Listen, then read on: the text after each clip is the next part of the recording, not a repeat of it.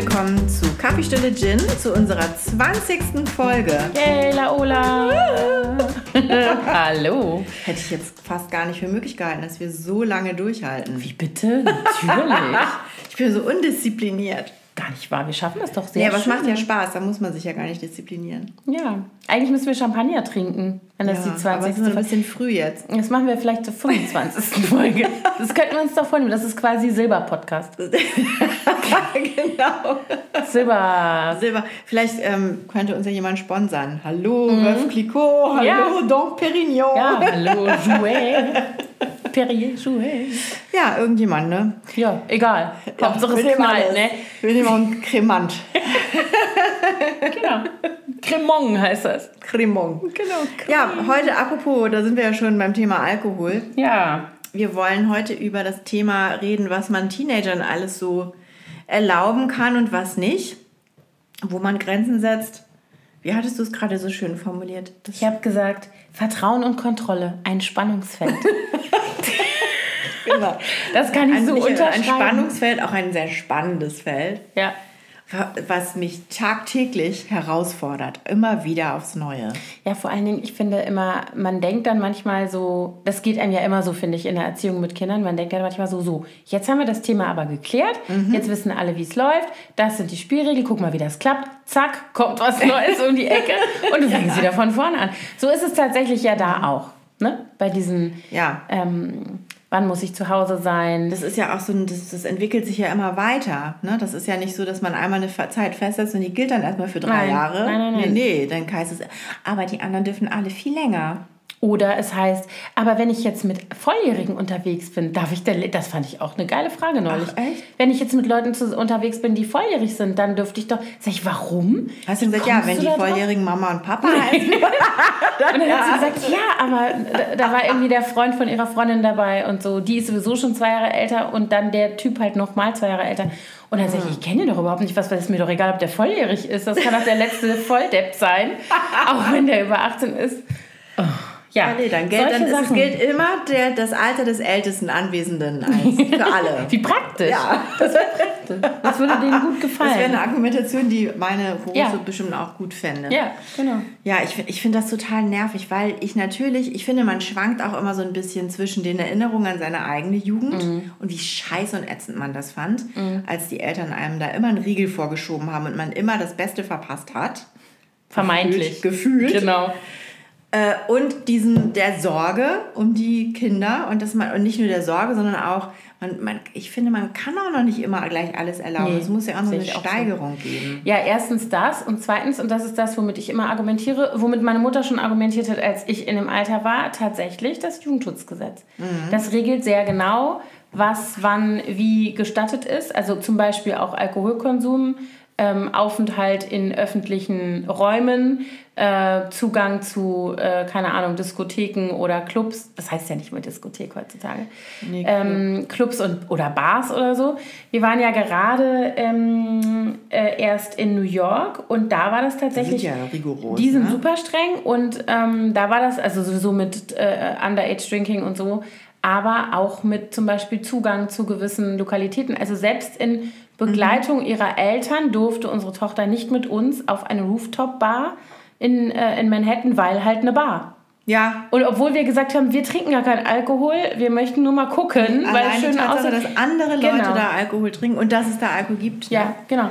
Und im Restaurant sind sie auch sehr streng. Also da haben sie, ich meine, es ist schon klar, sie sieht jetzt vielleicht nicht unbedingt, wenn sie dann auch noch ein bisschen, wir waren im Theater, dann hatte sie sich ein bisschen geschminkt und zurechtgemacht. Dann sieht sie jetzt nicht aus unbedingt wie 15 auf den ersten Blick, aber definitiv halt auch nicht wie 21. Und ab 21 darfst du halt erst. Und du musst ja auch eine, diese immer eine ganzen Dinge ID tun. vorzeigen.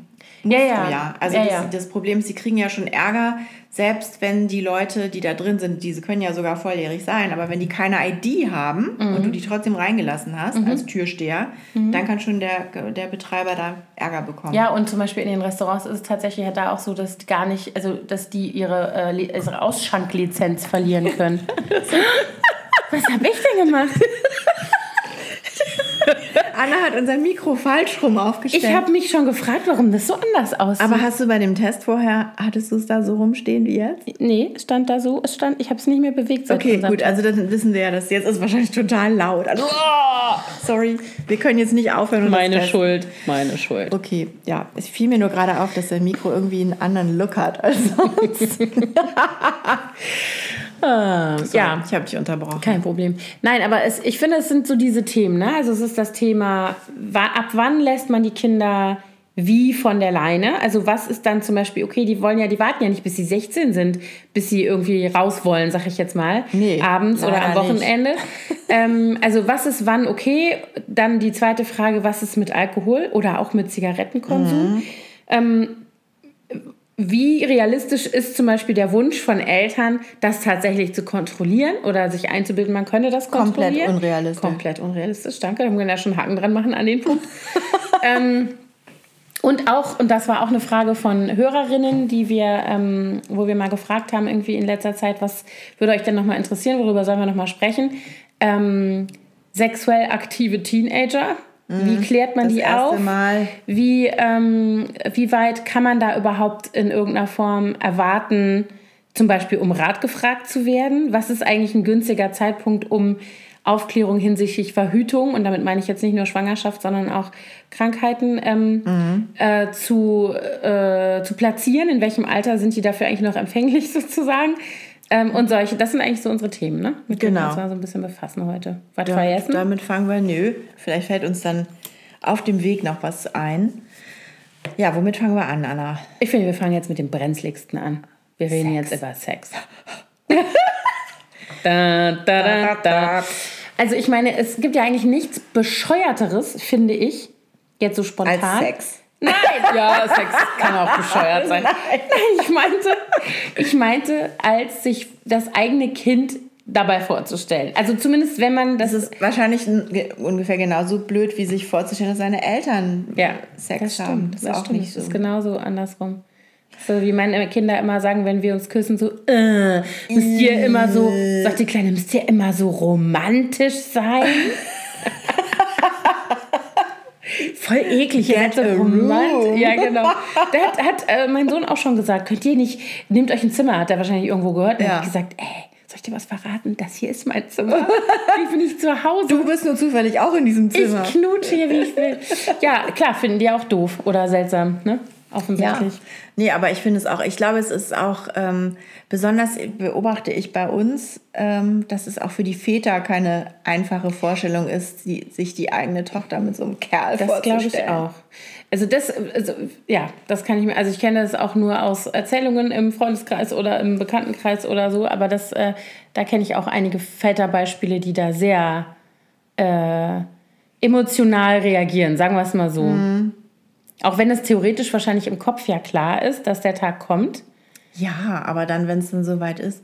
Gut, wobei ähm, äh, man kann es einfach nicht, man kann es ja nicht verhindern. Und ich glaube, Nee. je verkrampfter man damit umgeht, Das glaube ich und auch. je, und je mehr das so ein Tabuthema ist, desto, desto gefährlicher wird es eben auch, weil die Kinder nicht entsprechend Mhm.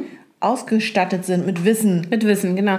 Also ich habe mich darüber mal sehr lange mit einer guten Freundin unterhalten, die ähm, ein Jahr im Ausland war als Schülerin, so mit 16, 17, wie alt ist man da? So ein Highschool-Jahr. Ja. Ähm, und zwar war die irgendwo im mittleren Westen, also wirklich so plattes Land äh, und entsprechend war auch USA. die Ges USA, genau, die äh, Gesinnung und da war halt ganz klar Enthaltsamkeit ist das Thema. Das bedeutete in dem Kontext, dass die sowohl die Schulen äh, als auch eben die Eltern die Kinder einfach mal gar nicht aufgeklärt haben und die kamen halt da an und war halt aufgeklärt, ganz normal, sag ich jetzt mal, so nach unseren Begriffen. Und ähm, stieß da auf fürchterliches äh, Halbwissen, was dazu geführt hat, dass die Gastschwester, die sie hatte, die gleich alt war, in dem Jahr schwanger geworden ist. Sie hat gesagt, die hat gedacht, Scheiße. mhm, die hat gesagt, die dachte, dass sie nur schwanger werden kann, wenn sie ihre Tage hat. Und also, ja, Genau tragisch. falsch rum. Schade. Und da wurde ein Riesentheater gemacht, die trugen solche Ringe mit äh, hier Virginity äh, Ja. until bla bla, Marriage und I save myself for Jesus und keine Ahnung was alles. Ja. Und dann wurden die alle äh, ähm, der Reihe lang nach schwanger, weil die alle nicht Teen Moms, weil die alle nicht aufgeklärt waren. Oh und auch noch dazu, ähm, wenn überhaupt darüber gesprochen wurde, dann waren natürlich Kondome eigentlich die Hölle und die Pille auch. Mhm. Das heißt, die sind, also die haben da rumhantiert, ohne irgendwie eine Rückkopplung. Aber das ist natürlich jetzt auch schon ein bisschen länger her, oder? Das ist schon ein bisschen länger her. also das Ähm, war eine gleichaltrige nee, die Freundin ist- von dir oder eine? Nee, die ist zehn Jahre jünger als ich. Also, aber so. trotzdem schon eine ganze Weile her. Aber worauf ich hinaus will, ist, ich glaube, du kannst halt vor diesen Dingen die Kinder nur dadurch schützen, dass du ihnen eben die Information an die Hand gibst. Ne? Ja. So unangenehm das vielleicht manchmal sein mag für beide Seiten. Aber also ich habe zum Beispiel meiner großen Tochter schon vor Jahren, gar nicht, weil, also ich meine, die ist ja sowieso noch, da war die noch viel zu jung für alles, aber ähm, die weiß, was die Pille danach ist, zum Beispiel. Ne? Die weiß, wie die funktioniert, die weiß, was man machen muss. Ähm, einfach, weil es mir wichtig ist, dass, also ne, das war dann so eine Situation, dass das Thema irgendwie aufkam und sie halt dabei war. Und viele Und glauben ja zum Beispiel auch immer noch, dass, so. man, dass sie verschreibungspflichtig ist. Genau, aber ist, ist sie gar nicht. nicht. Man Ist kann sie einfach in die. Apotheke gehen. Das war zu unserer Zeit, als wir noch in diesem kritischen Alter waren. Äh, Anders. anders. Ich Ja. meine, wir sind immer noch in dem Alter, wo man schwanger werden kann, aber irgendwie ist es Ja, aber man, kann, man weiß schon eher, was man tut. fortgeschrittenen Alter jetzt auch nicht mehr so ein Thema. Aber das ist tatsächlich so. Also ich habe ähm, äh, vor einigen Jahren auch mal mit so einer Aufklärungskampagne darüber zusammengearbeitet. Ich habe das tatsächlich auch verblockt, das Thema. Ähm, und da ging es eben auch nur darum, dazu beizutragen, diese Aufklärung voranzutreiben, nämlich dass es die Pille danach ohne Rezept gibt. Ja? Dass du also nicht zwangsläufig zum Arzt musst und auch nicht zwangsläufig zum Beispiel deine Eltern informieren musst. Ja? Aber du musst es halt wissen. Also, Aber ist das, ist das wirklich auch äh, ohne Altersbeschränkung so oder erst ab 16? glaub, ab 16. Ja, ne? Ja, das ja. meine ich nämlich auch. Ja. Aber es ist, ähm, also ich finde es halt echt ein wichtiges, das wollte ich eigentlich sagen, ich finde es halt wichtig, die Kinder aufzuklären und zwar rechtzeitig. Aber Wenn die, eigentlich leistet das ja heutzutage, zumindest in Berlin ist das so, auch die Schule. theoretisch. Ja, also, aber also Mia, die war in der Grundschulklasse, ich glaube letztes Jahr war in der sechsten, waren die mit der Klasse bei Pro Familia. ah, wie Und da cool. sind die äh, getrennt worden, in Mädchen und Jungs getrennt und dann eben gab es irgendwie so äh, Stofftier, stofftierartige Genitalien. Ach Gott. wo die sich noch tagelang drüber beäumelt haben, wo ihnen dann genau alles erklärt wurde. Und ähm, das haben die in der sechsten Klasse mit, mit dem ganzen Jahrgang waren die da. Also die haben das bei uns auch gemacht. Ich glaube in der fünften Klasse war das bei uns. Aber da war das halt Aufklärung, keine Ahnung. Also insgesamt, die hatten so eine Einheit Pubertät, ne? so, eine, so ein Thema, Themenkomplex, wo sie sich relativ Ja. lange mit beschäftigt Ja, haben. Und dann wurden Sachen diskutiert. Es wurden auch, ähm, keine Ahnung, die haben sich dann auch solche Sachen angeguckt wie ähm, die haben darüber gesprochen, was eine Regelblutung ist. Die haben sich dann Monatshygieneartikel angeguckt. Die haben sich Kondome angeguckt. Die haben sich BHs und keine Ahnung. Also so, die haben sich mit diesem ganzen Thema beschäftigt. Ob sich jetzt einer von diesen pubertären Kerlchen, die sich da schon vor Lachen in die Hose machen, wenn sie einen Tampon auf 10 Meter Entfernung sehen, gemerkt haben, dass es die Pille danach ohne Rezept gibt und das dann vielleicht noch in vier, fünf Jahren wissen, wenn es akut ist, I doubt that. Ja, müsste man dann immer mal wieder anbringen vielleicht. Das ist halt so das. Also ich glaube, das Problem ist, man muss als Eltern diese Grenze überwinden. Also ich glaube, es darf einfach kein Tabuthema Nee, bei sein. uns war das auch ehrlich gesagt noch nie. Ich habe da auch nie, auch wenn die Kinder so peinlich befangen reagiert Ja. haben darauf, habe ich mir gesagt, jetzt entspannt euch euch mal. mal zusammen, das ist genau. Mhm. ganz natürlich, ihr müsst das wissen. Und das, das Genau. ist auch gar nichts, worüber man sich schämen muss oder Ja. rot werden muss. Wir reden jetzt mal darüber. Ähm, und ihr müsst auch gar nichts dazu sagen, hört euch das einfach nur an Mhm. und wisst, äh, seid äh, eben auch sicher, ihr könnt immer zu uns kommen, Genau. wenn es da irgendwelche Wenn Fragen irgendwas gibt. ist. Egal wie peinlich und blöd ihr das vielleicht findet, es ist nicht peinlich und blöd. Kommt bitte zu uns und fragt. Ja, also das ist halt genauso der Punkt. Also ich meine, ich, äh, idealerweise ähm, passiert es gar nicht erst natürlich, ne?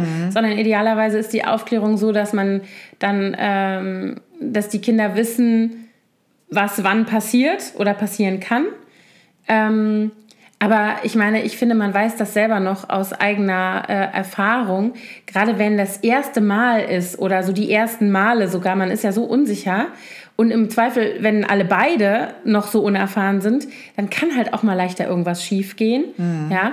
Ähm, ja, und dann hast du halt irgendwie äh, das Problem. Und wenn du dann nicht weißt, was du machen sollst, dann wird es ja immer schlimmer, sozusagen. Ne? Wobei ne? ich finde jetzt auch dieses Thema sollte man jetzt gar nicht nur so ähm, limitieren auf die Verhütungsgeschichte, äh, mhm. sondern äh, was ich auch ganz wichtig fand, und also bei unserer Kleinen ist noch ein bisschen früher, bei unserer Großen habe ich das mit der längst besprochen, ähm, dass sie, gerade weil es eben auch ein Mädchen ist, dass sie weiß, sie muss nichts machen, was das sie nicht stimmt. mag und ja. nicht möchte. Sie ist überhaupt nicht irgendwie verpflichtet dazu, mhm. irgendjemandem irgendwas zu machen, mhm. was der gerne hätte, mhm. wenn sie da selber keinen Bock drauf hat.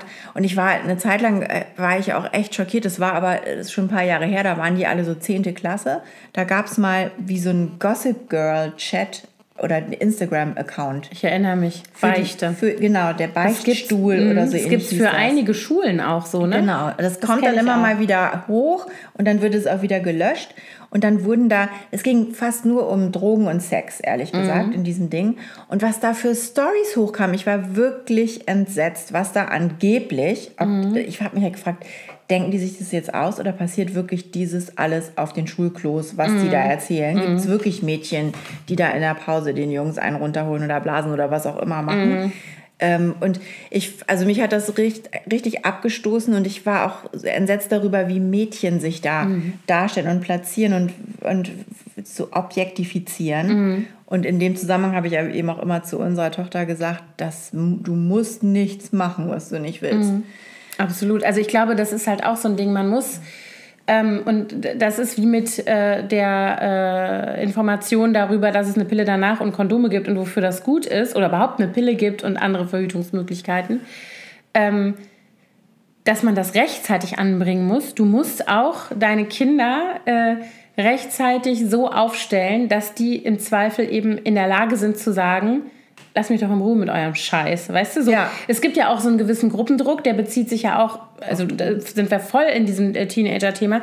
Da geht es ja nicht nur um Sex, da geht es halt um Drogen, um Alkohol, um Rauchen, um Rauchen äh, und so weiter. Und ähm, es gibt, äh, ich kenne genug Beispiele im, im Freundes- und Bekanntenkreis oder Nachbarschaft oder so, ähm, wo es eben genügend Kinder gibt, und zwar Jungs wie Mädchen, die sich eben diesem Gruppendruck nicht entziehen können. Und ich finde, man weiß selber, wie das ist oder mhm. war. Ähm, deswegen ist eben meine Hoffnung oder ich, das ist mein Ansatz, immer die Kinder, den, ich sag denen von morgens bis abends, du bist du. ja. Und du bist genauso okay, wie du bist. Und wenn du das nicht, wenn du bestimmte Dinge doof findest, dann tu sie nicht. Wenn du besti bestimmte Sachen doof findest, die Leute machen, geh weg von denen. Also so dieses. Genau, du musst niemandem so, gefallen, du musst dich nicht für genau. irgendjemanden verbiegen. Dann kannst, kann man auch auf die Leute verzichten, das muss ja, man ja. auch sagen. Ja. Wenn die gewisse Dinge von dir erwarten, damit du dazugehören darfst, mhm. dann sind das sowieso Arschlöcher. Dann brauchst du die auch nicht als Freunde zu haben. Das ist natürlich alles immer leichter gesagt als getan, aber ich glaube, das wäre so für mich der Ansatz oder das, was ich vielleicht weitergeben würde, wenn, ich, wenn mich jemand fragen würde, wie, wie machst du das? Ich versuche die Kinder stark zu machen und so aufzustellen, dass sie gerade stehen können für sich ne? Mhm. und versuche halt immer im Gespräch zu sein mit denen. Und ja. auch zu hören, was sind die Themen, die da gerade akut werden oder so. Ist bei meinem Sohn jetzt eigentlich. Die Große ist schon irgendwie an so einem Punkt, wo die super gut mit sich im Reinen ist oder jedenfalls viel, viel mehr als noch vor zwei Jahren oder so. Ähm, und eben ganz klar sagen kann, so bin ich und dann halt nicht so, ne? Wenn ja, es irgendwie nicht das passt. ist bei uns auch so zum Glück. Und vor allen Dingen habe ich das Gefühl, ich weiß natürlich nicht, was alles passiert, was ich nicht mitbekomme, aber sie erzählt uns relativ viel. Ja.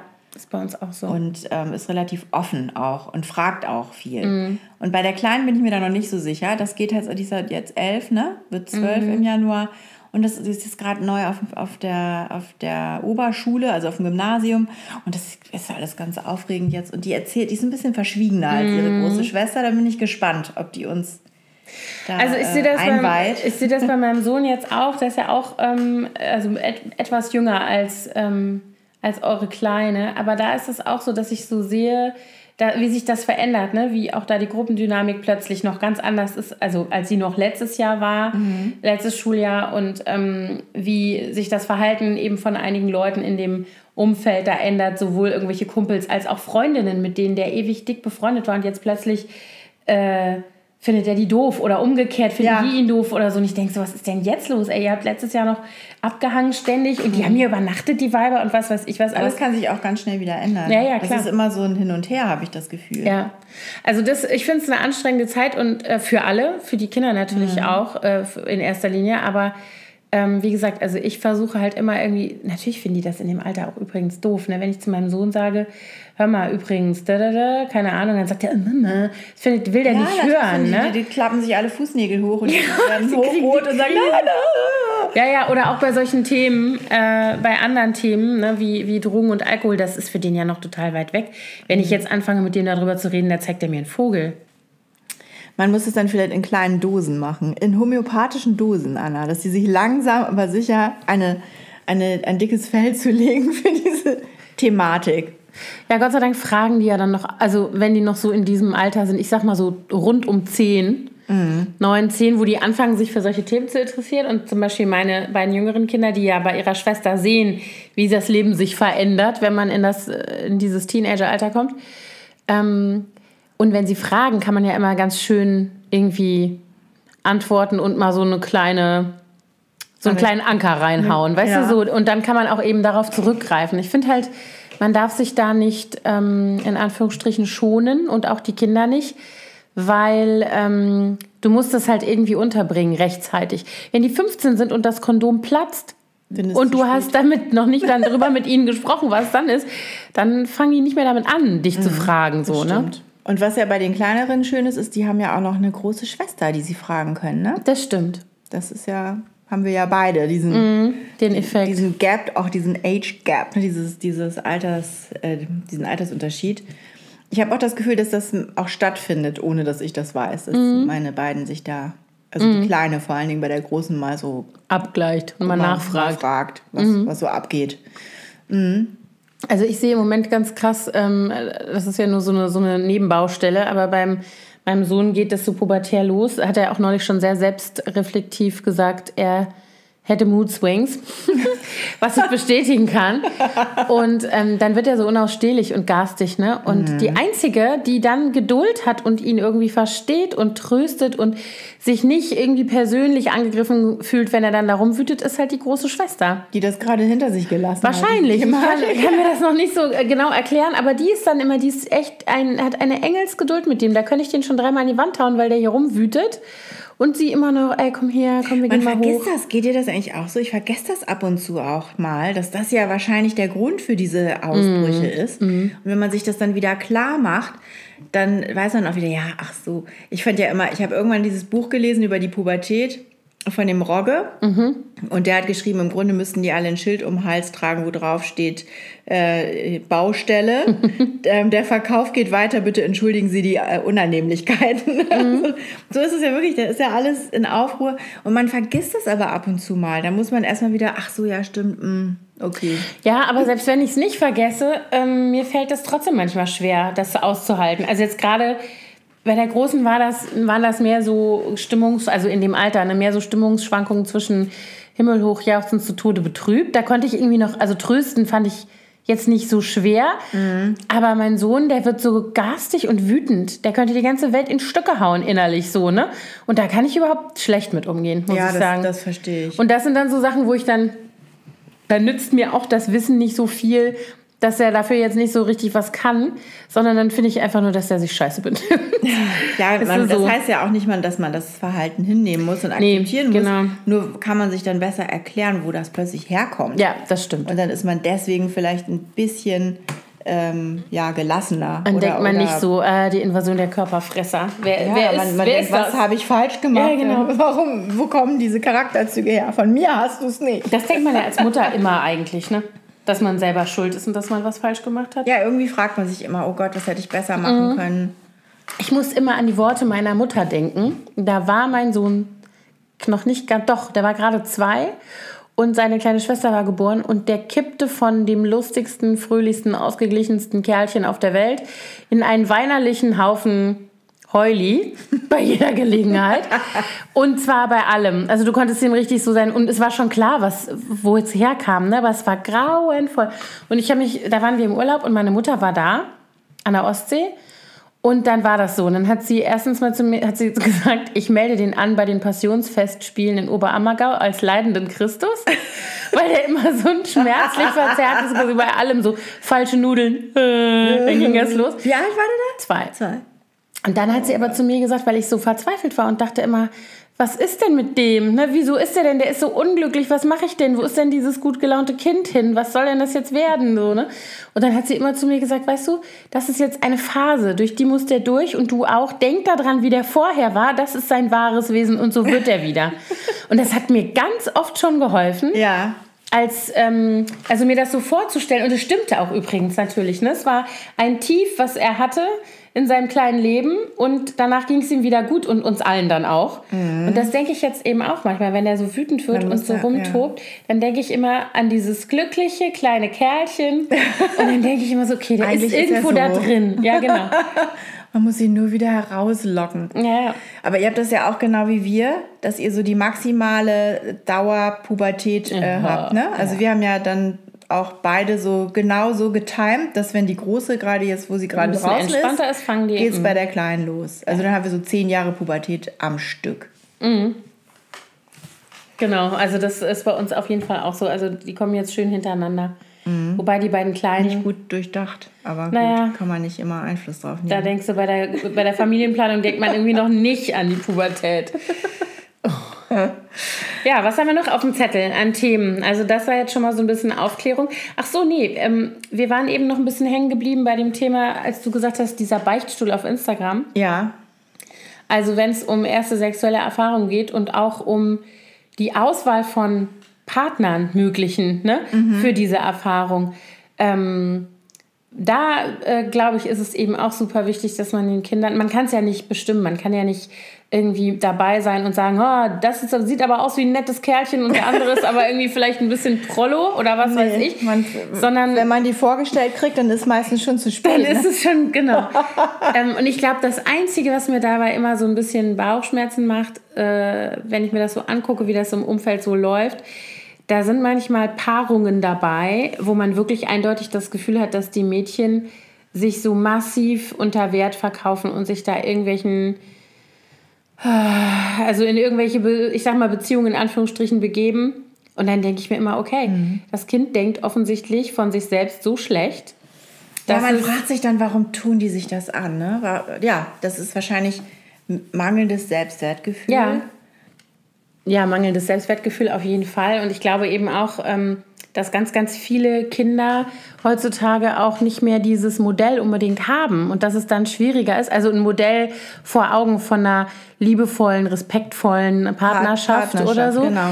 Und ähm, ich glaube, dann ist es eben umso wichtiger, dass man es irgendwie noch zusätzlich vermittelt, ihnen zu sagen, was, es, was, ne, was sie wert sind und dass sie es nicht nötig haben, sich irgendwie sozusagen auf irgendwas einzulassen, genau, was äh, nicht ihr, wie soll ich mal sagen, was eben nicht sie glücklich macht oder was irgendwie genau. nicht respektvoll und liebevoll und schön ist. Ne? Und das bezieht sich natürlich genauso auf Jungen auch. Ja, klar. Die sollen sich natürlich auch nicht mit irgendwelchen Mädels einlassen, die absurde Sachen von ihnen verlangen. Ja, und, ja, klar, auf jeden Fall. Auch so ein, ja, dass man auch so einen gewissen, das klingt jetzt blöd, Qualitätsanspruch hat sozusagen. Ja, ne? und man, ich glaube. Man nicht irgendeinen letzten Honk sich da sucht. Ja, und ich, ich glaube eben vor allen Dingen, das, das meinte ich eben auch mit dem Selbstwert, ne? wenn du dich selber, wenn die Kinder nicht lernen oder gelernt haben bis dahin, dass sie selber okay so sind, wie sie sind. Und da sind wir eigentlich auch wieder bei dem Thema, was wir schon mal hatten, ähm, mit äh, der Objektifizierung und mit diesen Insta-Idealen ähm, und so weiter. Das gilt ja auch für Jungs wie für Mädchen.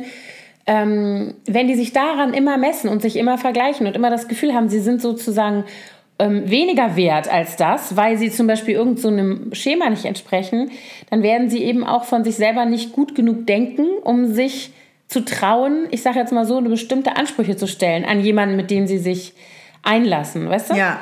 Und das ist so ein bisschen, glaube ich, das. Also ich meine, mal abgesehen davon, es gibt natürlich auch äh, genug Teenager, die cool genug sind, wahrscheinlich zu sagen, ey, ich mache jetzt meine sexuellen Erfahrungen einfach mit jemandem, mit dem ich mich gut verstehe und ich brauche den gar nicht zu lieben und der mich auch nicht und so. Das gibt sicherlich alles auch, weiß ich nicht. Ich würde mir halt immer vorstellen, ähm, und ich glaube, da ist man nicht so verschieden von anderen Eltern, dass es im Idealfall halt irgendwas ist, was in einem liebevollen, sicheren, vertrauensvollen ja. Umfeld passiert. Das, genau, dass man sich eben vertrauen kann. Mhm.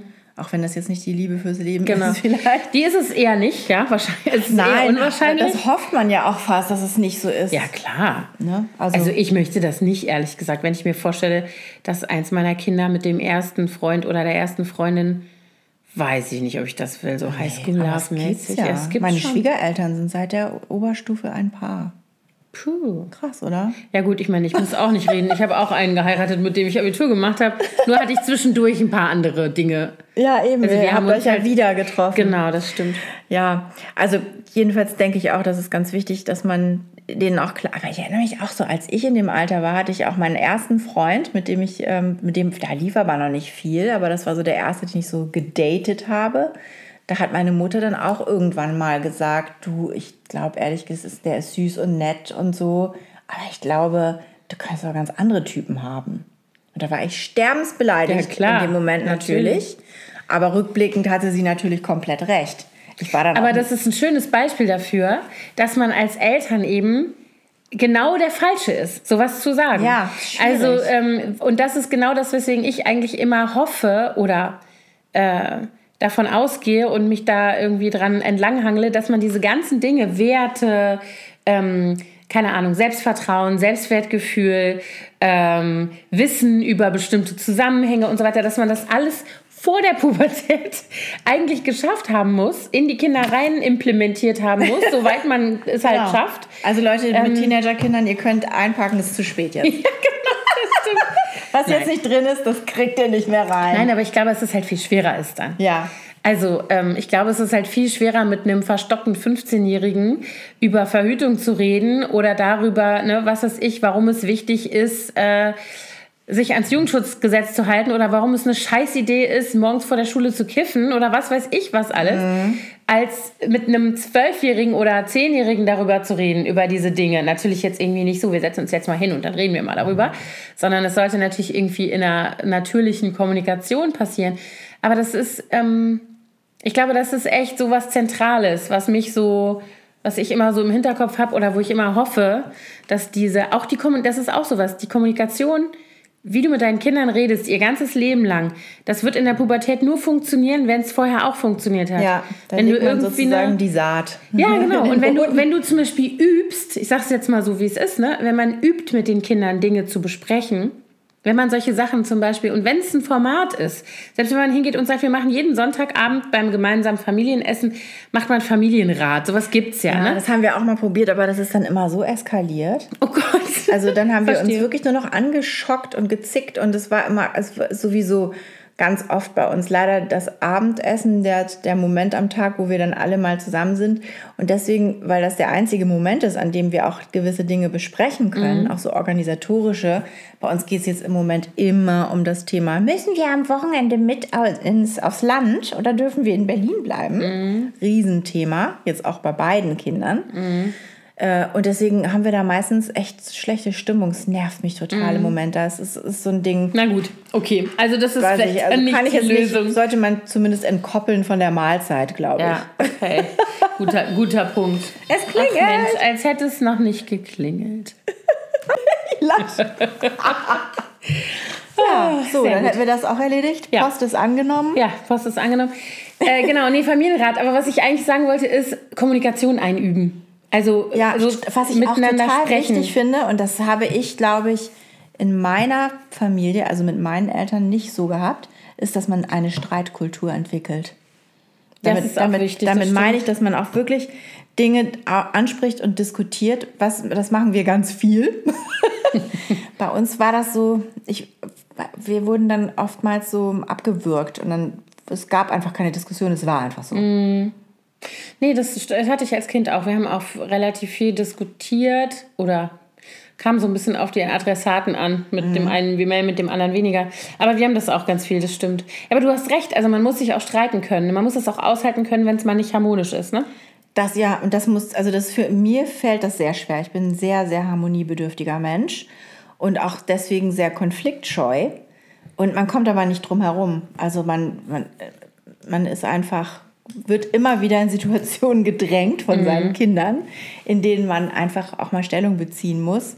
Das hatten wir ja auch schon mal in unserem Podcast zum Thema strenge Eltern. Und das ist natürlich unbequem und wäre auch viel bequemer und leichter, manchmal zu sagen, okay, dann geh doch, komm nach Hause, wann du willst. Ich, ne, weil man keinen mhm. Bock hat, das mit denen zu diskutieren. Aber das, also geht einfach, finde ich nicht gut, glaube ich, ist nicht richtig. Nee, glaube ich auch.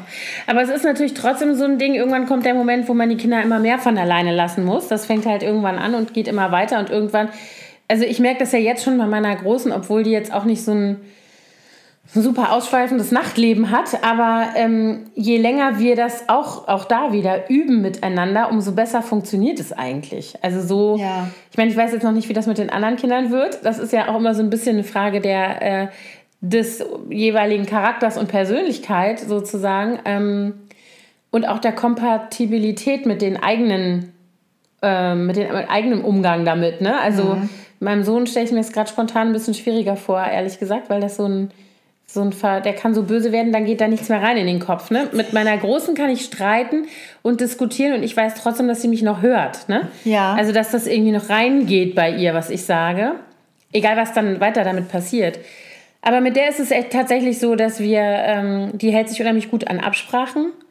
Also ich war jetzt gerade zum Beispiel am Wochenende nicht da und dann war mein Mann mit ihr hier und der hat das ja sonst nie. Der mhm. ist ja unter der Woche immer weg. Und der kennt das gar nicht so, dass so dieses ne, im engen Austausch. Und dann habe ich mir auch so gedacht, na, mal gucken, wie das jetzt so läuft. Aber es war super. Also die waren irgendwie, sie war mit einer Freundin weg und die waren noch mit anderen Leuten verabredet und er hatte gesagt, äh, also auch ein fremdes Kind, was hier schläft und ich habe die Verantwortung. Ich möchte, dass ihr um 10 Uhr hier seid. Ihr seid 15, ne? Dann haben sie ein bisschen gemault und dann hat sie um 10 Uhr angerufen oder um 5 vor 10 und hat gesagt, ja, wir sind jetzt hier noch äh, mit ganz vielen Leuten am, äh, am Märchenbrunnen. Und das ist ja wirklich auch ein Steinwurf von uns. Und dann haben sie, dann hat er gesagt, okay, dann, wenn ich jetzt weiß, wo ihr seid, dann könnt ihr da noch, ne? Und dann hat er gefragt, mit wem seid ihr da? Dann hat sie ihm das gesagt und dann hat er gesagt, okay, noch eine halbe Stunde so. Und dann haben sie sich auch dran gehalten. Das finde ich dann eben auch irgendwie gut. Also wenn man so, sie verhandelt auch gut. Also sie sagt mhm. dann auch, ne, also manchmal sind die Argumente gaga, ne, wie wenn der Freund von meiner Freundin dabei ist. Aber, aber trotzdem finde ich es gut, dass sie eben nicht einfach geht und sagt, äh, leck mich doch, ich mache jetzt, was ich will. Ja, das muss, sondern man, sie, muss man sagen, ist bei uns auch so. Also bei uns es, läuft es nicht immer ganz so reibungslos. Naja, gut, immer wäre auch verrückt. Ähm, aber wenn man dann mit ihr redet über die Problematik und wenn irgendwas doof gelaufen ist oder so, dann ist sie auch total zugänglich und, mhm. und dann tut ihr das auch leid und sie entschuldigt sich mhm. und sie ist, wird dann nicht so bockig und genau. oder von vornherein sagt sie auch nicht so, ist mir scheißegal, was ihr mir sagt, ich mache, was ich will. Mhm. Das hatten wir zum Glück auch noch nie. Aber ich weiß, ich aus dem Freundes- und Bekanntenkreis, da gibt es ja Kinder, die sagen, du kannst mir gar nichts mehr sagen, ich bin jetzt groß mhm. und ich mache, was ich will. Und also ich weiß auch nicht, wie ich damit umgegangen wäre. Mhm. Kann ja sein, dass es noch kommt, wer weiß. Das denke ich eben Weil auch manchmal, man weiß es nicht so richtig. Ne? Also, also ich würde mich auch nicht wagen zu sagen, dass das,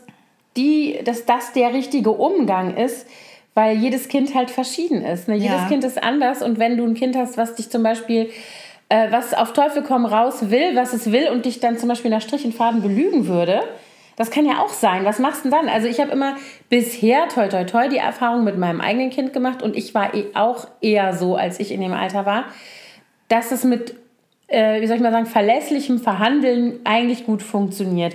Sie merkt, dass wir ihr Vertrauen entgegenbringen sie enttäuscht das Vertrauen nicht und dann wird der Spielraum größer, in dem wir uns bewegen. Ne? Das so. ist die Idealvorstellung, genau. in der Praxis dann bei uns manchmal nicht ganz so klar. Ja, das kommt, dann, ja, dann weil, sind die Versuchungen zu groß manchmal. Ja, ne? und wir sind vielleicht auch ein bisschen strenger als andere Eltern und dann muss man manchmal ein bisschen irgendwie sich was ausdenken, damit man seinen mm. Willen kriegt. Also ich kann mich erinnern, ich kann mich auch mm. erinnern, als ich in dem Alter war, meine Eltern waren auch, also mein Vater nicht. Mein Vater war überhaupt nicht liberal, der war eigentlich sehr autoritär und streng, aber der ist genau da ausgezogen und war eben im Alltag auch einfach nicht da. Und meine Mutter hat nicht mit dem jedes Mal irgendwas abgestimmt. Wenn die mit mir was verhandelt hat, dann musste der musste halt damit leben, dass es so war. Hat er auch Gott sei Dank gut gemacht, hat er auch nie irgendwie sich, ich glaube, das ist dem schwer gefallen, ähm, sich dann da nicht reinzuhängen. Aber weitestgehend lief das eben auch so, dass mhm. ich gehen durfte, dann meine Mutter immer wusste, wo ich bin, mit wem ich bin ja. und ähm, wann ich wieder da bin. Daran habe ich mich gehalten. Und es gab eigentlich nur, also meine Mutter hat ein einziges Mal so einen autoritären Vorstoß gemacht bei mir und hat mir den Umgang verboten, mit einer damaligen Freundin, die zugegebenermaßen, also ich glaube, wenn ich mich in diese Mutterperspektive versetze heutzutage, dann weiß ich, warum sie das gemacht hat. Aber ich fand es natürlich in dem Alter vollkommen bescheuert und übertrieben und beknackt. Und hast du dich dran gehalten? Natürlich nicht.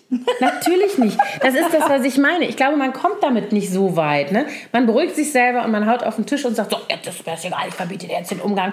Das ist ein schlechter Umgang. Guck dir die. Also meine Mutter hat das auch erklärt. Die hat jetzt nicht einfach nur gesagt, ich möchte nicht, dass du dieses Mädchen triffst, sondern die hat zu mir gesagt, guck mal, was da ist. Die ist psychisch auffällig. Das war auch so. Ne? Das ja. hatte sie richtig eingeschätzt. Das war mir aber egal in dem Alter. Und dann... Ähm, hat die halt immer äh, meine damals beste Freundin, die immer mit mir da war.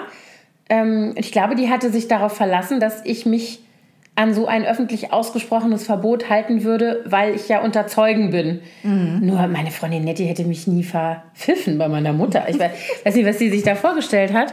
Und ähm, ich habe dann so Sachen gemacht, keine Ahnung. Ich bin dann zu meiner Klavierstunde gefahren nachmittags mit dem Bus und dann bin ich an der nächsten Telefonzelle ausgestiegen, habe meinen Klavierlehrer angerufen, habe gesagt, ich bin krank und dann habe ich mich mit dieser Freundin getroffen. Aha, okay. So. So, so.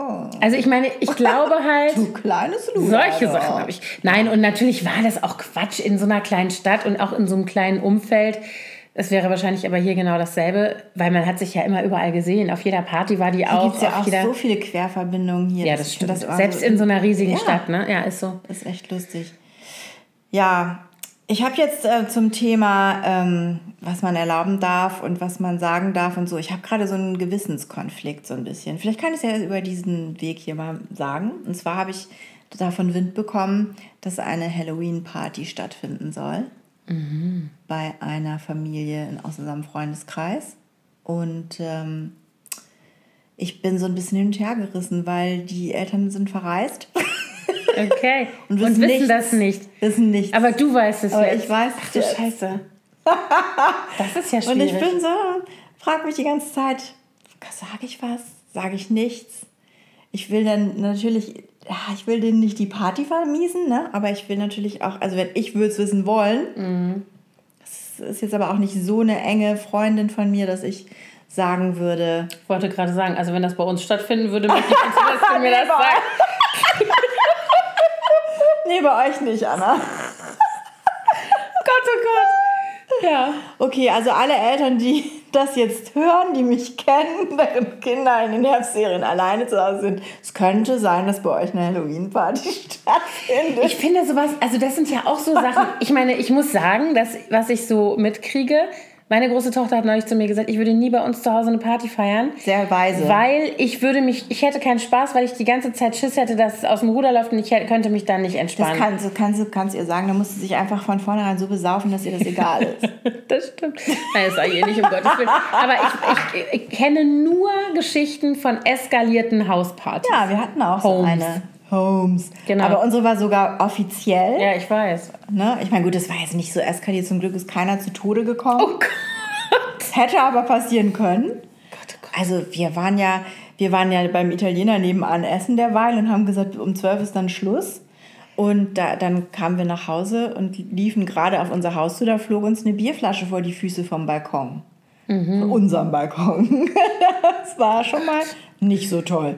Und dann äh, ja, waren da in allen möglichen Zimmern Leute, wo keine rein sollten, obwohl wir das alles gekennzeichnet hatten. Und es waren einfach sehr viele sehr stark alkoholisiert. Aber um 12 war dann auch Schluss. Also wir sind dann auch hochgegangen und haben gesagt, so, jetzt aus. Aus, raus, alle weg.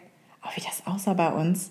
Aber das ist das, ich hatte das Gespräch neulich auch mit einer Freundin, ähm, wo die Kinder auch allerdings offiziell eine Party gefeiert ja. haben. Und die haben dann irgendwie aber immerhin hinterher äh, die Sauerei beseitigt. Also, das haben die so bei uns auch gemacht. Das, bei uns war das Problem, dass äh, ich hatte das ja begrenzt oder wir hatten es begrenzt auf 30 Personen. Und dann hatte aber irgendjemand aus der Schule Wind bekommen und dem halben Jahrgang Bescheid gesagt. Und dann standen da plötzlich auch Leute aus anderen Jahrgängen, aus der Oberstufe damals noch. Also da war unsere noch 10. Äh, Klasse und dann kam plötzlich auch die ganze 12. so mhm. ungefähr.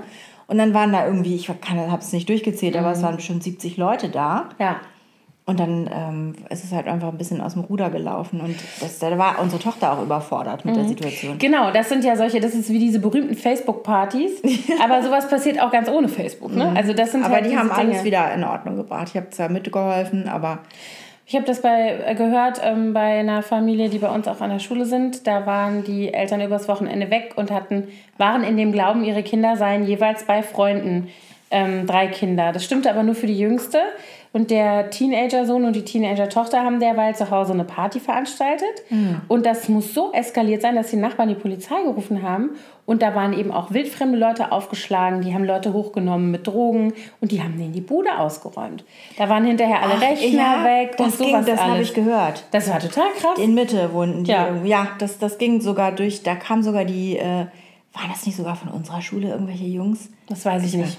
Auf jeden Fall, ja, ja, das ging durch die Kreise bei ja, uns. Ja, ja, total. Also das war, wo ich auch gedacht habe, das, was machst du denn dann? Ja. Also stell dir vor, du kommst aus dem Wochenende oder du kriegst einen Anruf von der Polizei und sagst, wir haben hier gerade bei Ihnen in der Wohnung Folgendes, ja. Mhm. Äh, Albtraum. Und dann, also ich meine, äh, und das ist dann wirklich auch so ein Moment, ähm, ich kenne die Leute nicht gut, ich kenne die nur so ganz flüchtig, äh, weil die eben auch bei uns an der Schule waren. Ähm, ich weiß nicht, was ich dann machen würde. Ich glaube, ich würde sehr, sehr rigoros äh, die Kinder zur Verantwortung ziehen ja. hinterher, weil ich meine, auf der einen Seite war das sicherlich genauso eine Situation, in der die nämlich überschätzt haben oder unterschätzt, sich überschätzt haben und unterschätzt haben, was da abgehen kann. Und äh, insofern bestimmt selber schon sich scheiße gefühlt haben. Also ich glaube, bei uns war das auch, da, es ist ja jetzt, für, wie gesagt, es war halt alles dreckig und ein paar Sachen sind kaputt gegangen, aber nichts Schlimmes. Äh, und das war aber trotzdem so, dass seitdem unsere beiden Töchter, die ja dann gesehen haben, wie es bei uns aussah mhm. und gesehen haben, wie voll es geworden ist, mhm. die haben beide gesagt, wir machen nie wieder bei uns zu Hause eine mhm. Party. Also krass, oder? Ja. Ich frage mich, ob das früher auch schon so war. Ah, doch, wenn ich drüber nachdenke, ja, war so. Also, ich bin ja in einer kleineren Großstadt aufgewachsen und da hatten wir ja, fast alle alleinstehende, also einzeln stehende Häuser oder mhm. so Doppelhaushälften und alle hatten irgendwie eine Garage oder einen Partykeller oder so da wurde auch nicht im Wohnzimmer der Eltern gefeiert. Nie. Mhm. Kann ich mich nicht dran erinnern, sondern also wenn ich Geburtstag gefeiert habe, haben wir immer den Keller ausgeräumt. Wir haben immer Keller gefeiert. Ich meine, ich habe im Sommer Geburtstag, das ist natürlich einfacher. Im Garten, ja. Wir haben eine, nee, eine Grillhütte. Ach so. Das war bei uns um, direkt um die Ecke und Grillhütte war, so. das war super. Oder es gab auch noch, also Koblenz ist ja so eine Garnisonsstadt und da gibt es ein Truppenübungsgebiet, was relativ groß ist und daran angrenzend ganz viele so Streuobstwiesen und was weiß ich was. Das eine Ding heißt bis heute Orgienhügel. Weißt du, was da immer war? da haben wir Orgienwiese, da haben wir immer gefeiert. Da sind wir am Wochenende hin, haben alles mitgeschleift. Es gab immer Leute, die ähm, schon Führerschein hatten, mit dem Auto dahin kamen, die dann irgendwie alles dabei hatten zu trinken, keine Ahnung, die haben da Feuer gemacht und alles. Also pff, Krass, ja, wir sind immer im Schlossgarten. Siehst du? Über, über die Mauer geklettert. Aber das geht natürlich dann nur, wenn es warm ist draußen. Mhm. Im Winter. Ja, ja, klar, im Winter ist das äh, ist schwierig. Da musste man dann schon irgendwo hin. Ja, aber es gab immer irgendjemanden, der eine Garage oder einen Partykeller mhm. hatte. Das hier in Berlin eher nicht so verbreitet. Nee, weil die, klar, wenn du eine ja, ja, Etagenwohnung hast. Nee. Ihr habt doch eine Garage, Anna. Wir Location. Ja, genau, da sind die ganzen Alkoholvorräte. Geburtstag unserer Tochter. Das ist doch praktisch. Ich schließe dann die Tür zum Haus zu, dann pinkeln die alle in den Garten. Weißt du, das ist ja das, wo, wo, wo ziehst du denn da die. Ah, egal. Für uns ist das jetzt gerade kein Thema hier, dass hier eine Party ja. stattfindet. Alkohol jedenfalls auch so eine. Alkohol Sache, ist ne? auch so ein Thema, ja. Also da finde ich ja, haben ja die, die Europäer insgesamt einen viel besseren ähm, Ansatz als zum Beispiel die Amerikaner. Denn ich glaube, dass es ganz wichtig ist, dass die nicht erst anfangen mit Alkohol, wenn sie schon 21 ja, sind. Total, ich auch. Sondern so. dass sie einen gesitteten und gepflegten Umgang damit lernen. Mhm. Relativ, natürlich sollen sie jetzt nicht mit neun anfangen, Weißweinschorle zum Essen zu trinken. Aber dass sie eben schon ab und zu mal ein bisschen was mhm. trinken dürfen, wenn sie gerade so in die mhm. Teenie. Äh, ja, auch um also, zu. Ja, nee, jetzt. Ja, ja ich glaube, Luzi hat das erste Mal was bekommen. Bekommen von uns, jedenfalls offiziell mit 16. 15, 16 oder mal so mit 15, glaube ich, so ein Sekt zum Anstoßen. Also ich war meine bei ihrer Jugendweihe, da, da war sie 14. Ja, 14, das war bei uns auch so. Nee, gar nicht, 15 war sie jetzt schon, aber sie war äh, zur Konfirmation schon 15, aber sie hat das erste Mal mit anstoßen dürfen und das war ein Orangensaft-Sekt-Gemisch mhm, genau. und das war Silvester und da war sie 14, also kurz vorm 15. Ja, Geburtstag. Genau. Und da durfte sie einmal anstoßen. Das war jetzt durch Neuseeland, weil nämlich die neuseeländische Gastmutter da auch sehr europäisch übrigens, die Neuseeländer, obwohl da auch Underage Drinking, glaube ich, ein Thema ist. Ich weiß jetzt gerade gar nicht genau. Aber die hat auch, die Mädels durften dann eben auch, da hatte sie Geburtstag dann, und Weihnachten war und da kamen wir ja dann auch und die durften auch beide dann mit anstoßen, mit gemischt. So. Genau, Und, so, ähm, das kenne ich von mir auch. Ich durfte auch, als mein Onkel geheiratet hat, auf der Hochzeit dann mal so einen Sekt Orange trinken. Da war ich auch so 14 oder so. Ja, ja. Aber, ja, das war, aber da äh, muss man natürlich, also das sollte schon eine Ausnahme bleiben. Mhm, absolut.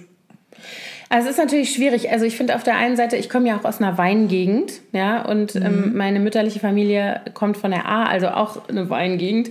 Und da ist Weintrinken natürlich auch noch mal viel geläufiger als, ähm, als jetzt vielleicht woanders, wo Ich komme ja aus einer so. Korngegend, ne? Das heißt, ich weiß und Korn. Ich wollte sagen, ich Riesling und du Kornschorle. Das läuft. Kleines Herrengedeck, ne? Ja. Sehr schön. Ja, nee, bei Korn So zwischen Jever und Bremen, ne? Da kommen ja die ganzen Biere her. Ja, und nee, aber ich, ich denke, dass du dann wahrscheinlich auch schon damit Ich habe das aufgewachsen auch, ja sicher, absolut. Aber es ist eben auch trotzdem so ein Ding, ähm, auch wieder so eine Art, ne, wo wir eben bei Beziehungen waren und was leben, lebt man den Kindern davor oder was gibt man denen damit? Auch hier, ne?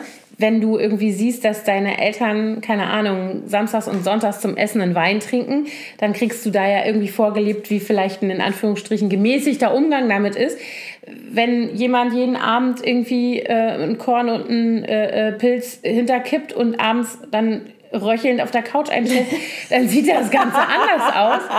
Ich weiß übrigens nicht, ob das sowas ist, was man dann kopiert oder ob dann das dann nicht eher abturnt. Ne? Also zum Beispiel, Das kann auch sein. Ich habe eine Freundin, die trinkt keinen Tropfen Alkohol, weil ihr Vater Alkoholiker Ja, war. Und die absolut. hat ihr ganzes Erwachsenenleben nie, die hat nie Alkohol Ja. getrunken. Also nicht. ja.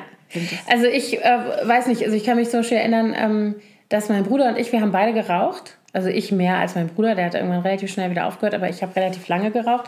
Und ich habe so mit 16, 17 auch angefangen. und meine, auch. meine Eltern, die sich trennten, als ich 15 war, waren beide totale Nichtraucher, aber hatten im Studium geraucht. Und meine Mutter hat wieder angefangen, als meine Eltern sich getrennt haben. echt? Und meine Schwester, die ja noch sehr jung war, fand das so beschissen. Mhm. Diese Mama mit der Zigarette, Ja, fand ich auch dass scheiße. die, ähm, dass die selber nie eine angefasst hat. Als einzige von uns drei. Also mein Bruder und ich, wie gesagt, wir waren da schon älter, wir waren da schon, für, also ne, entsprechend und wir haben beide geraucht und meine Schwester gar nicht. Ich frage mich, ob das dann so das abschreckende Beispiel wäre. Meine Mutter Kann hat jetzt auch sein. nicht Kette geraucht, aber die hat halt plötzlich äh, geraucht. Ne? ich, war, ich bin gespannt, wie das bei Mia wird. Also Luzi raucht ja leider auch. Und, ähm, aber ich habe in dem Alter auch geraucht. Ich kann Mhm. ich kann es auch, also ist auch schwierig, das zu verbieten. Ich habe mir, hab mir selber immer auferlegt, dass ich nicht in der Schule, wir durften ja damals noch auf dem Schulhof rauchen, da gab es eine Raucherecke. Mhm, bei uns das wäre ja heute undenkbar. Ähm, da- dass ich in der Schule nicht rauche und auch nicht vor der Schule. Es kamen ja einige schon mit so einer Nikotinfahne in den Unterricht morgens, fand ich total ekelhaft. Und ähm, ich habe frühestens dann irgendwie, wenn man nach der Schule mal ins Café ging, aber meistens ging ich ja erstmal nach Hause. Also so nachmittags, abends habe ich dann irgendwann mal die erste Zigarette geraucht. Aber dann am Wochenende und so habe ich schon echt viel geraucht. Und es waren ja auch alle Kneipen, in die man ging, waren ja Raucherkneipen. Stand noch überall Zigarettenautomaten. Natürlich. Ja, jedenfalls habe ich auch geraucht. Ich habe dann, ja, ich bin ja immer noch so ein Social Smoker, obwohl ich ganz wenig rauche. Aber Aber das sind so Sachen, ne? ich meine, das hat sich halt auch verändert. So der Kontext hat sich verändert, aber es ist natürlich noch genauso schädlich und blöd wie früher zu rauchen. Ich bin mal gespannt. Also meine tut es bisher nicht, aber pff, weiß man auch nicht, ne? Wie sich das entwickelt oder was mit den anderen dann mal irgendwann ist. Ich glaube, ähm, so ähnlich wie ich eben gesagt habe, man kann nicht den Umgang mit Leuten verbieten. Also man kann es schon, aber dann werden die sich nicht daran halten mehr in dem Alter. du kannst es ja auch nicht kontrollieren. Und du kann, genau, du kann, und du willst es ja auch nicht kontrollieren. Will ich jetzt mein Kind immer tracken? Will ich dir eine Kamera umhängen, damit ich sehe, mit wem die rumhängt? Äh, Will ich immer, wenn die nach Hause kommt, an der Jacke riechen und sagen, Hauch "Nein, mich mal an. geraucht?" Weißt Darf ich so- mal deinen Finger riechen? ja, genau. Das will ich nicht. Ich möchte das nicht. Und ich glaube, da ist dann irgendwann so ein Punkt, natürlich nicht beim 13-Jährigen, aber bei einer 15-, 16-Jährigen dann schon irgendwann, wo du sagen musst, du pass auf. Wir wissen beide, dass du rauchst, ja. Äh, du weißt, wie ich es finde, aber ich kann es dir nicht verbieten. Keine Ahnung, Geld kriegst du nicht für, von mir für Tabak.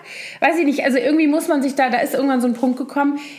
Ich weiß nicht, ich würde nicht hingehen und zum Beispiel Zigaretten verstecken und wegschmeißen oder sowas. Gibt es ja auch alles, Leute, die das dann machen bei ihren Kindern, ne? Ja, ich habe auch, also ich habe so ein bisschen aufgegeben bei Luzi. Ich sage ihr natürlich immer wieder, dass ich das scheiße finde, dass sie raucht.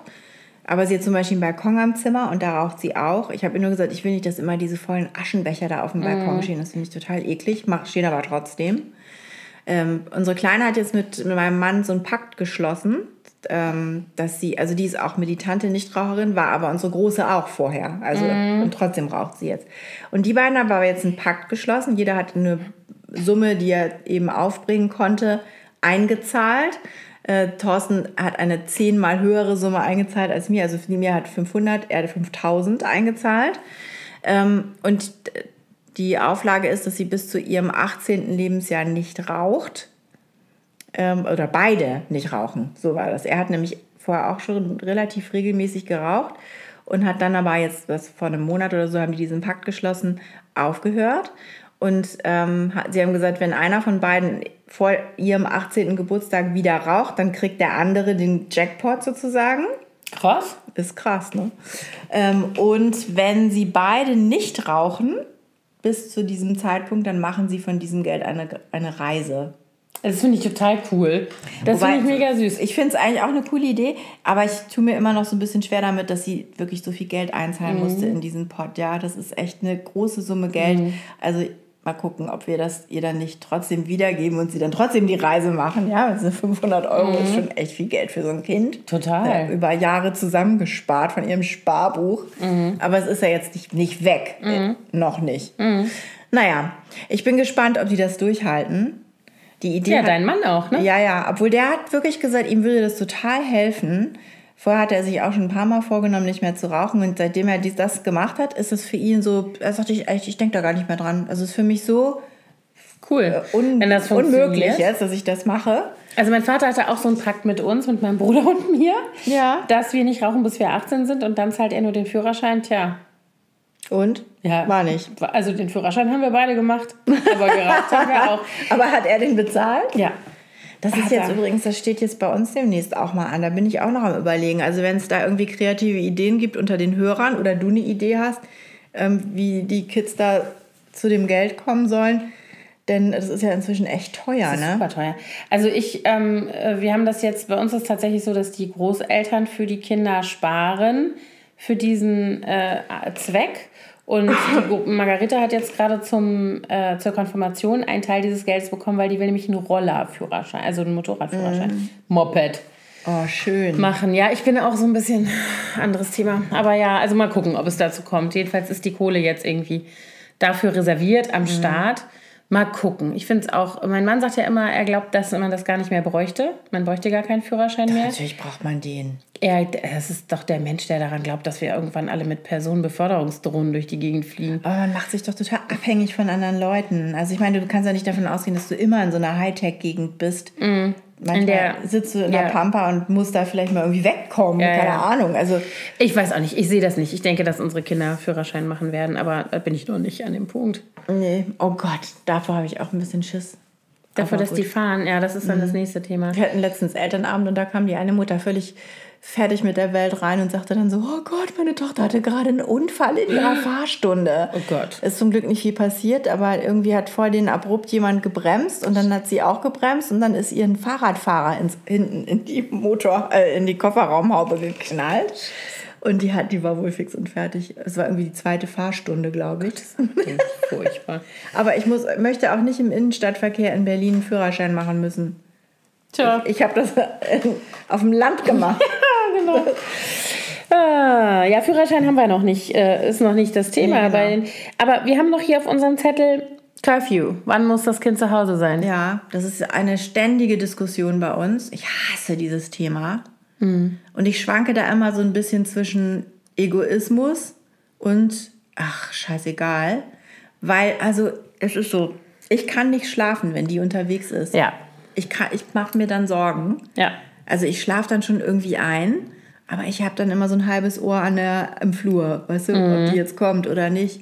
Und deswegen haben wir jetzt im Moment, die ist, die wird 17 im November und wir haben jetzt gesagt, 2 Uhr ist Sense. Um 2 muss sie zu Hause sein. am Wochenende. Das ist schon ganz schön Und das spät. finde ich echt lange, zumal sie offiziell noch gar nicht so lange da ich wollte gerade sagen, genau. Sie darf offiziell, also die dürfen nicht, wir haben äh, mal tatsächlich, wir haben unser Auto ähm, gebraucht gekauft und der Verkäufer war Polizist.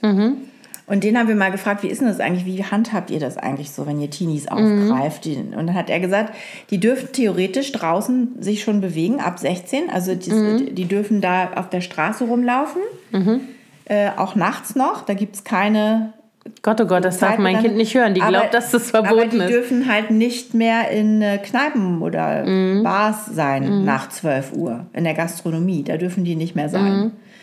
Und ähm, Mhm. Aber das heißt, deswegen sitzen die hier in Mitte immer alle auf der Straße vor den, sind vor die am Cornern, Spätis. wie blöd. Ja, die, die hängen ja, Ja. immer vor den Spätis, also Genau. Kiosk, Trinkhallen oder wie das in anderen Orten heißt. Bütchen heißt das in Köln. Ja, bei uns hieß das, gab es das irgendwie Bei uns gab's so. das auch nicht. Kiosk. In, in Frankfurt heißt das Trinkhalle, das weiß ich wohl. Hier heißt es Späti. Genau, und, oder im Park sitzen Mhm, die dann halt, ne? Und hinterlassen regelmäßig ein Feld der Verwüstung auf den Kinderspielplätzen und so. Das ist ein ganz blödes Alter, muss man sagen. Mhm. Die dürfen eigentlich schon raus, wollen auch raus, sind aber noch nicht volljährig, kommen Mhm. nirgendwo rein und hängen deswegen dann draußen rum und Ich bilde mir ein, dass das früher irgendwie anders war, aber das kann ja nicht sein, dass die Gesetzgebung sich so verändert hat, weil ich bin definitiv mit 16, habe ich nicht in Parks rumgehangen, sondern ich war in Cafés und, und Clubs, also damals noch Diskos. ja, Und äh, pff, ich auch. aber, es gab keine Ausweiskontrollen. doch bei uns Kann ich mich schon. nicht dran erinnern. manchmal so stichprobenartig. Mhm.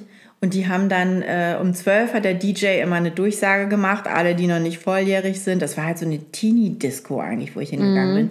Alle, die noch nicht volljährig sind, müssen jetzt nach Hause. Das haben die wahrscheinlich auch nur gemacht, um sich abzusichern. sicher. Aber die sind dann jetzt auch nicht durchgegangen und haben die Leute rausgeschmissen oder so. Das, glaube ich, ist strenger als früher, ist mein Eindruck. Oder vielleicht war sein. das auch in Berlin früher auch schon streng, aber Vielleicht sind die Berliner Clubs auch einfach strenger. Es gibt hier ja auch nicht so richtige Dissen. Wie ist das bei uns immer? Ja, klar. ähm, wo, wo nur so Jüngere, also richtig so, also jedenfalls nicht in Mitte von, Mhm. gibt- ich wüsste nichts. Es gibt diesen komischen Club da an der Warschauer Brücke. Ich habe gerade vergessen, wie der heißt. Die machen auch so Underage-Partys am Ja, aber das Wochenende. finden ja die Kids total Das finden die total blöd. Also was heißt, ich glaube, das ist ja schon immer voll. Läden. Da ist schon immer viel los. Aber zum Beispiel meine war da irgendwie mit einer Freundin und die sind relativ schnell postwendend zurückgekommen, weil die gesagt haben, also da sind schon auch Ältere, Mhm. ähm, aber die, ähm, die machen halt eine Ausweiskontrolle am Eingang und ähm, markieren die Kinder mit farbigen Armbändern. Das heißt, wer halt ein, keine Ahnung, rotes Bändchen hat, muss halt um 10 raus und wer ein so. gelbes hat, muss um Mitternacht Ja, raus und so. Und äh, das muss aber so unangenehm gewesen sein von der Atmosphäre. Mhm. Also meine meinte, ey, dann stehen da so fünf Typen und tanzen dich irgendwie blöd an. Die waren um 10 wieder hier, hatten ihre Jogginghosen an und haben Pizza gebacken. Die hatten keinen Bock mehr da drauf. Also es geht nämlich natürlich schon um 18 oder 19 Ja. Uhr los, weil halt da so junge äh, Kinder hingehen. Ne? Also das ist zum Glück bei uns jetzt noch nicht, Und kein auch- auch noch nicht so ein großes Thema, dieses Mhm. Clubbing. Das kommt jetzt demnächst, davor graut mir auch, zumal ich, ich habe ja auch immer so einen Schiss mit Drogen. ja, ne? das finde ich auch. Da habe ich auch Schiss Also äh, die, die Kifferei, die geht natürlich schon eher los. Das ist ja schon seit der 10. Klasse, äh, gerade auch an den ganzen Schulen, Oberschulen Mhm. Ja. in, in Mitte und Prenzlauer Berg ein Riesenthema. Aber ich habe halt echt Schiss vor diesen Partydrogen dann irgendwann. Ne? Das finde ich auch schlimm, die Vorstellung. ja. Ich habe gerade gestern, in, ähm, weil doch unser Freund äh, äh, Donald Trump gesagt hat, it's, uh, it's a scary time for boys. Ja, Hast du das gehört? Nee. Und ähm, äh, weil halt man darf. mir auch da. Ja, und dann hat eine sehr coole, deren Namen ich jetzt vergessen habe, muss ich gleich nochmal nachgucken. Die hat ein ähm, Video, die singt ein Lied mit einer Ukulele, was sie dazu geschrieben hat und singt darüber, was man als Frauen alles nicht machen kann, was sie alles nicht machen kann. Unter anderem, I can't leave my drink unattended, I can't wear headphones when I jog through Ja. bla bla Parks und so weiter. Und der Refrain ist immer, also yeah, but the scary time is the scary time for boys. So, ne? Ähm, und das ist ja tatsächlich so, davor habe ich auch Schiss. Also, dass Genau, sie nicht ihre ich- Drinks äh, einfach, ne? Das sind ja auch so Sachen, da, da könnte ich kotzen, dass ich das meiner Tochter sagen muss, die in ihrem Leben noch nie in einem Club war, die noch nicht mal weiß, wie das da drin aussieht, theoretisch, ja. Äh, dass ich dir sagen muss, also, wenn du jemals da irgendwo hingehst, du darfst niemals dein Glas stehen lassen und wenn du wiederkommst und hast es stehen lassen und was tanzen, musst du dir was Neues bestellen und du musst immer gucken, wie die Flasche aufgemacht wird und du darfst nie bäh, bäh, bäh und kein, diese Lass ganze einen Drink Scheiße. mitbringen von ganz genau. den du nicht kennst. Genau. Oh, ich hasse das auch. Das Seid war bei immer uns zu auch, das zweit. War bei uns noch, das war nicht so Ich meine, Nee. nee. ich kann mich nicht daran erinnern, dass K.O.-Tropfen in Drinks, diese Warnung nicht. mir irgendwann mal gesagt. Also ich Äh, erinnere mich an so Warnungen wie geh nicht alleine im Dunkeln von A nach B, sei, Ja. seht zu, dass ihr immer zu zweit seid. Genau. Dann die Geschichte mit dem steig nicht zu Schlüssel. irgendjemandem ins Auto. Ja, diese Sachen. Und auch vor allen Dingen steigt nicht zu jemand, der getrunken hat, ins Auto. Genau. Mit dem Schlüssel, was Ähm, meinst du? Dass ich immer, wenn ich dann nach Hause gegangen bin, später alleine oder als ich mit dem Auto unterwegs war, dass man immer eine Faust gemacht Ach so, hat um den Schlüssel ja. und dass die Spitze vom Schlüssel Genau. sozusagen raus. Ja, man hätte einen Scheiß damit erlebt. Das hat mein Vater machen mir können. irgendwann auch gesagt. Dann, der hat mir das, diesen Trick irgendwann gezeigt. Das weiß ich auch noch. Und ich habe das auch ähm, äh, meinen Mädels schon gesagt. Aber das sind echt, da, das ist wirklich sowas, wo ich denke, was ist das eigentlich für eine beschissene, kranke Welt, in der man Mädchen diese Dinge sagen muss. Und Jungs muss man natürlich auch Dinge sagen, das will ich jetzt gar nicht sagen. Aber Jungs werden natürlich nicht vergewaltigt und denen schüttet auch keiner was in den Drink. Ne? Nee, Das passiert schon mal nicht. Die haben aber dann, da gibt es auch viele Ja, Gefahren. klar, total. Ne? Also Messerstechereien, also die, sobald irgendwie eine, das hört man ja auch immer mehr, dass immer mehr Waffen auch gefunden werden bei Jugendlichen. Mhm. Also meine das Kinder- ist, glaube ich, eher ein Jungenproblem, denn ich glaube nicht, dass Mädchen mit Messern rum, glaub- rumlaufen. I don't know, Weiß ich maybe. nicht. Wahrscheinlich Aber- schon. Wahrscheinlich also- wissen wir das nur nicht. Es soll, man sollte ja immer davon abraten, dass die, wenn die, wenn die so in solche Situationen kommen, dass sie dann wirklich anfangen, Mhm. körperlich zu werden, sondern dann e- eher abhauen, weil du weißt eben nie, Nee, du weißt ob einer nicht. nicht eine Waffe Aber das sind hat. zum Beispiel solche Sachen, warum ich zum, mitten in Berlin lebend meinen Kindern immer sage, äh, nach Einbruch der Dunkelheit möchte ich euch nicht mehr irgendwo am Alexanderplatz wissen. Mhm. Und ihr fahrt auch nicht auf, geht auch nicht über, steigt nicht an diesem U-Bahnhof aus oder irgendwas, ne? Ja, aber das Also- kannst du natürlich auch nicht immer verhindern. Doch. Da, wenn die, ja, wenn die noch klein sind, aber irgendwie, du musst ja dich bewegen können. Und das ist, geht dann irgendwann los. Dann haben die plötzlich eine Partyeinladung nach Kreuzberg Mhm. oder nach keine Ahnung wo. Und dann, ja gut, man muss dann, dann sonst immer ein Taxi bezahlen. Aber Da bezahle ich lieber ein Taxi, ganz ehrlich. Also meiner hat für solche Situationen tatsächlich eine Taxi-App auf dem Handy, wo meine Kreditkarte hinterlegt ist, damit sie halt immer, wenn sie will, einen sicheren Abgang hat. Ja, gut, ich Ne? habe also hab, so wir haben egal, die Abmachung auch, dass wenn, wenn sie irgendwo hängen bleibt und nicht da weg kann, kann sie uns natürlich auch immer Mhm. Das anrufen. sowieso. Das sowieso. Wir haben das auch schon mal so gehabt, dass sie dann irgendwie die letzte Tram verpasst hat und die nächste kam irgendwie erst 45 Minuten später und die saß alleine in irgendeiner dunklen Straße da im Wedding. Dann habe ich auch ein Taxi dahin Mhm. Ja. geschickt für sie. Ne? Ja, genau. Aber ähm, Das ist aber, da sind wir wieder bei Kommunikation. Das ist genau so was, wenn die Kinder in solche Situationen kommen, die müssen wissen, dass egal, was sie vielleicht vorher für einen Scheiß gemacht haben, sich nicht in Absprachen gehalten haben, dass sie vielleicht an einem Ort sind, wo sie gar nicht sein sollen oder mit Leuten, mit denen sie nicht sein sollen, da waren, dass sie immer, immer, immer anrufen können Ja. und immer sagen können, hey, ich bin jetzt hier in einer blöden Situation, ich komme hier, was soll ich machen oder kannst du mich holen oder Genau. irgendwas. Und ich erinnere mich, das ist für mich auch immer ein leuchtendes Beispiel. Es gibt zwei meiner Freundinnen, die schon äh, quasi erwachsene bzw. erwachsene Kinder haben. Ähm, die eine, da war die Tochter immer echt eine Vollkatastrophe in dem Alter. Die hat, glaube ich, alles gemacht, wovor man als Eltern Angst hat. Also Drogen weiß ich nicht, aber Sauferei, Schule schwänzen, irgendwie ständig wechselnde Typen, die auch noch 10, 15 Jahre älter teilweise waren. Also wirklich das ganze Programm. Versetzungsgefährdet, im Auslandsaufenthalt zurückgeschickt, weil sie ja so abgegangen ist und so weiter. schön. Dieses Kind hat ein brillantes Abitur gemacht, hat studiert oder studiert noch, ist verheiratet und Mutter eines zauberhaften Sohnes. Es ist alles gut. Das ist für mich immer so. Und die Gelassenheit und die Ruhe und das Vertrauen in das Kind, das hatten eigentlich in der Phase nur noch die Eltern. und ich habe immer daneben selbst die gesessen. haben wahrscheinlich schon Natürlich. gezweifelt. Aber ich habe immer daneben gesessen und habe meine Freundin, also ich habe auch gedacht, die ist vielleicht verrückt geworden, aber ich habe sie auch bewundert dafür, dass sie so sehr, äh, also sie ist so dran geblieben an dem Kind, aber sie hat auch irgendwie, und sie hat natürlich auch gesagt, wie schrecklich das alles war für sie. Aber ähm, sie hat auch immer diesem Kind irgendwie vertraut und darauf vertraut, dass in dem Kind der gute Kern ist, der da, den sie kennt, den sie schon gesehen hat jahrelang und der auch wieder zum Tragen kommen wird. Und so war's. Und bei meiner anderen Freundin ist es so, da ist der Sohn auch so ein schlimmer Kiffer und Säufer gewesen, so zwischen, ich sag mal, 15 und 18 oder so vielleicht, aber schon lang. Und das war auch echt, und die ist auch alleinerziehend, die war mit dem also auch alleine, mit dem Kerl. Und die hat immer, die hat, das war so die Parole, wenn was ist, egal wie voll du bist, egal was ihr gemacht habt, auch wenn es ein Kumpel von, von äh, dir betrifft, ruf mich an. Und die hat wirklich einige Jahre hinter sich, wo die besoffene Jungs durch die Gegend kutschiert hat nachts. Aber sie wusste dann halt immer, okay, dem passiert jetzt schon mal nichts mehr so, ne? Also Ja. und war halt irgendwie immer dran und immer im Kontakt mit ihrem Sohn und dann war eben auch diese Phase einfach irgendwann vorbei. Mhm. Und der hat auch super Abitur gemacht, macht gerade Work and Travel in Neuseeland, läuft alles super. Also weißt du, so das sind so Dinge, daran äh, orientiere ich mich Ja. mit noch jüngeren Kindern und, und denke dann immer, okay, man hat keine Wahl. Nein, du, du musst Man muss- wirklich die Saat sehen und hoffen, dass sie. Ja, und man muss dranbleiben und man muss vertrauen. Man, es bleibt einem nichts übrig, ne? Nee. Aber gut, man muss natürlich trotzdem im Alltag, in äh, ta tagtäglichen Situationen, muss man manchmal, äh, ohne dass man das lange überlegen kann, Entscheidungen treffen. Und das finde ich auch, ich hätte ich nie gedacht, dass mich das so herausfordert, dass ich manchmal auch gar nicht weiß, was ist denn jetzt eigentlich angemessen? Bin ich jetzt wirklich zu streng? Kann ich das erlauben? Stelle ich mich da jetzt irgendwie an?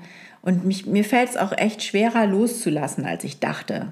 Also ich dachte, ich wäre da entspannter und ich bin jetzt manchmal noch echt überrascht, wenn ich so zurückblicke, was meine Eltern meiner Schwester und mir erlaubt haben.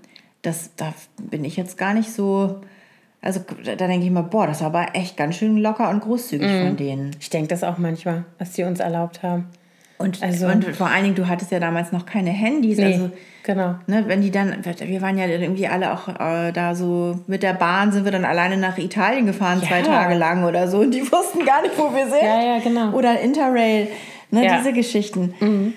Und es ist auch irgendwie alles gut gegangen meistens. Aber also zum Beispiel jetzt diese Thematik, wann muss das Kind nach Hause kommen? 2 Uhr findet unsere Tochter viel zu früh. Alle anderen kriegen angeblich keine Uhrzeit mehr mit. Die können kommen, wann sie wollen. Das würde ich nicht machen. Und nun ist es ja auch so, dass die ja nächstes Jahr schon Abi macht. Und die ist ja aber noch, dann noch gar nicht volljährig. Und dann sagte sie auch letztens, argumentierte sie dann auch so und sagte, nächstes Jahr mache ich Abitur, da bin ich im Grunde erwachsen, da könnte ich theoretisch ausziehen.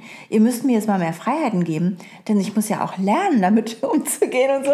Und schlecht- dachte, kein schlechtes du, Argument. Du bist aber eben noch nicht volljährig. Mhm. Und es ist ja auch nicht mehr lang. Und klar, wenn sie 17 wird, dann werden wir wahrscheinlich noch mal irgendwie eine halbe oder eine Stunde drauflegen.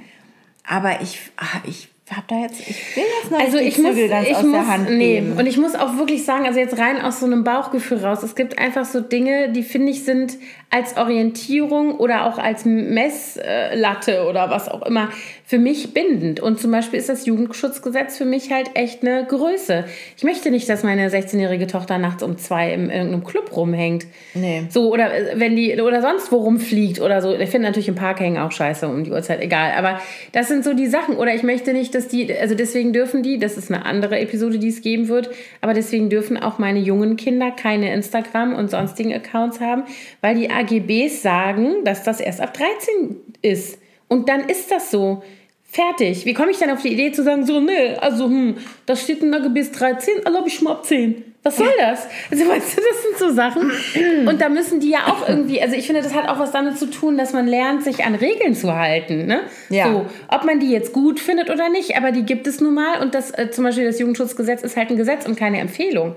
Also, ich äh, pff, bin da relativ. Ja, also wir haben auch so ein paar Regeln für uns äh, festgelegt. Zum Beispiel haben wir auch die Regel, ähm, dass in der Woche keine Übernachtungsbesuche stattfinden. Finde ich auch sagen. Ich meine, wenn jetzt, mal, so. wenn jetzt mal irgendwie Not am Mann ist, äh, letztens hatten wir es zum Beispiel, dass die Eltern einer Freundin von unserer Kleinen irgendwie beide beruflich weg mussten und die Kinder irgendwo unterbringen mussten. Da haben wir natürlich gesagt, klar kann die bei uns übernachten. Das ist aber was anderes. Das ist was anderes. Also so Notfälle sind natürlich okay. Oder wenn jetzt meinetwegen, keine Ahnung, die erst zur vierten Stunde haben, weil am nächsten Tag die Lehrer einen Ausflug machen oder ich weiß es nicht. Das ist auch was anderes. Aber so regulär in der ganz normalen Zeit sagen wir, nee, keine Übernachtung äh, in der Woche. Und trotzdem haben wir fast jede Woche wieder eine Anfrage von einer der beiden, so kann sowieso hier übernachten. Und äh, aber das, da, da haben wir wirklich für uns einfach entschieden, nö. Da diskutieren wir jetzt auch gar nicht mehr. Und das ist ehrlich gesagt ein bisschen unangenehm in der Situation, aber es gibt einem auch so ein gutes Gefühl, zu wissen, nee, das wir diskutieren das jetzt gar Ja, nicht. Jetzt ja. ist hier Schluss. Also ich muss auch sagen, das sind auch so Sachen, ähm, ich finde, größer werdende Kinder äh, ähm, sind auch raumgreifender als kleine Kinder. Also kleine Kinder lassen überall ihr Lego liegen, aber dann sagst du denen halt um 18 Uhr, es wird jetzt aufgeräumt und dann gehen die ins Bett, dann ist es wieder fein, dann ist es wieder dein. Aber diese Teenager, die gehen ja nie, nie, nie mehr ins Bett. die einem auf der Pelle. Und ähm, das ist zum Beispiel sowas, wo ich, äh, also nicht nur mit den Teenies, sondern also mit der Großen, sondern auch mit den beiden Kleinen, ähm, das ist für mich so eine Regel. Also bei uns ist immer der ganze Zirkus. Meine Kleine ist ja in so einem Viererverbund von sehr engen Freundinnen. Die hängen nur zu viert rum. Das sind vier Kinder. Die wollen hier alle schlafen. Weißt du, wo ich, dann stehen die hier alle. Können wir hier einen Film mit einer Tüte Chips unterm Arm? Können wir hier einen Film gucken und können wir hier schlafen alle? Dann habe ich gesagt, seid ihr eigentlich bekloppt? es ist Samstagabend, 21 Uhr. Ich möchte das jetzt nicht. Das ist mein Wohnzimmer. Wo soll ich denn hin? Weißt du, so das ist so. Ja, aber mal erlaubst Ja, mal erlaube ich schon, aber ich. Sie, Aber es soll ja auch immer hier stattfinden. ja, es findet euch. immer hier statt. Also Ja. jetzt letztes Wochenende, wo ich nicht da war, haben die alle hier geschlafen. da war mein Mann mit den anderen. Ja, für den war das, glaube ich, der hat sich gedacht, ach, sind die Dann alle sind die alle beschäftigt. beschäftigt, ja, und der ja. hat wirklich bei jedem Kind hat, also bei der Kleinen haben zwei Freundinnen übernachtet, bei der Großen eine und bei meinem Sohn auch noch einer. Und dann hat, ist er am nächsten Morgen mit den allen, also nicht mit den Großen, aber mit den Kleinen ins Legoland gefahren. Ach komm. Da habe ich gesagt, du willst wohl eine Medaille haben als Superpapa. nee, aber das ist, ähm, das ist zum Beispiel auch sowas, wo ich finde, da muss man auch, da gibt es auch so eine Art Selbstschutz, den man, der muss auch noch funktionieren. Und Mhm. ich habe diese, also für mich ist es so essentiell, wenn ich nicht meine Ruhe haben kann, dann werde ich böse. Mhm. Sag ich, ich möchte, ich, ich sage auch immer zu den Kindern, ihr wisst doch, wie das dann ist mit mir. Ihr möchtet das gar nicht. Ich kann, das ich nervt so. das auch so, dass die immer so lange nach dem Abendessen dann. Bei uns ist das ja so, wir haben oben Küche und Wohnzimmer und unten die Schlafzimmer und oben ist aber auch ein Bad. Mhm. Und äh, dann, wenn die beide sich fertig machen abends, dann geht jede in ein Bad. Und dann hängt immer eine von denen oben bei uns, die muss rennt dann ständig wieder durchs Wohnzimmer Mhm. und sucht irgendwas. Und mich nervt das auch so. Wo dann sagen wir auch tausendmal so jetzt Abmarsch. Ja, aber das sind Aber- auch so, also das sind eben auch so Sachen, wo man, ähm, finde ich, wie du eben gesagt hast, unter der Woche übernachtet da niemand. Bei uns gibt es zum Beispiel unter der Woche ist die Xbox aus. Aus. Wir haben keine. Aus. Wir haben keine ja, Xbox. gut so. Nee, mein Mann hat die ja, weil der die. Äh, hm. Egal, auf jeden Fall. Äh, äh, ich verstehe ja, dass mein Sohn da drauf irgendwie FIFA 18 zocken will. Aber das kann ich nicht ertragen. Also unter der Woche auch noch. Weißt du so, dann, äh, abgesehen davon, dass ich das auch für ihn wirklich nicht gut finde, wenn der spät aus der Schule kommt und dann also bedüdelt der sich da auch noch. Und am Wochenende erlaube ich es mal, aber die müssen halt auch irgendwie lernen, dass das alles irgendwie seine Grenzen hat und dass es so im Zusammenleben Regeln gibt, an die Ja. man sich halt halten muss, weil sonst der ganze Laden nicht mehr funktioniert. Und das bin ich in dem Fall, der Laden. Ja. So, jetzt müssen wir mal aufhören. Ja, wir müssen werden immer aufhören. länger, habe ich das Gefühl, von Folge geht zu gar Folge. nicht. In, in Eben habe ich mal wir auf, bei zwei Stunden. Ich habe auf den Timer geguckt eben und da war es irgendwie Minute 50. 48 und dann dachte ich, oh guck mal, wir sind fast fertig so. Jetzt. Jetzt haben wir doch nochmal so ein Laberflash am Ende. Aber wir haben auch alles untergebracht. Hast du Das alles abgehakt hier? Ja, hier steht nur noch Vertrauen und Kontrolle, ein Leben im Spannungsfeld, das haben wir schon erledigt. So. Ja, und? Seid ihr, ich hoffe, ihr habt jetzt auch irgendwie Genau, ihr wisst jetzt, ein was bisschen ihr... Mehrwert aus dieser Folge für euch. Und ihr wisst jetzt, wie das geht mit den Teenagern. ja, So. seid stark. Und wir sind echt offen für Tipps. Also wer jetzt gerne noch seine persönlichen Erfahrungen mit seinen eigenen Teenagern hier teilen will, da gerne kom kommentiert gerne hier unter der Folge. Genau. Möge er das tun. Ja, wir sind Die gespannt. Patentlösung. Die, die zimmern wir dann zusammen. Danke fürs Zuhören. Vielen Dank.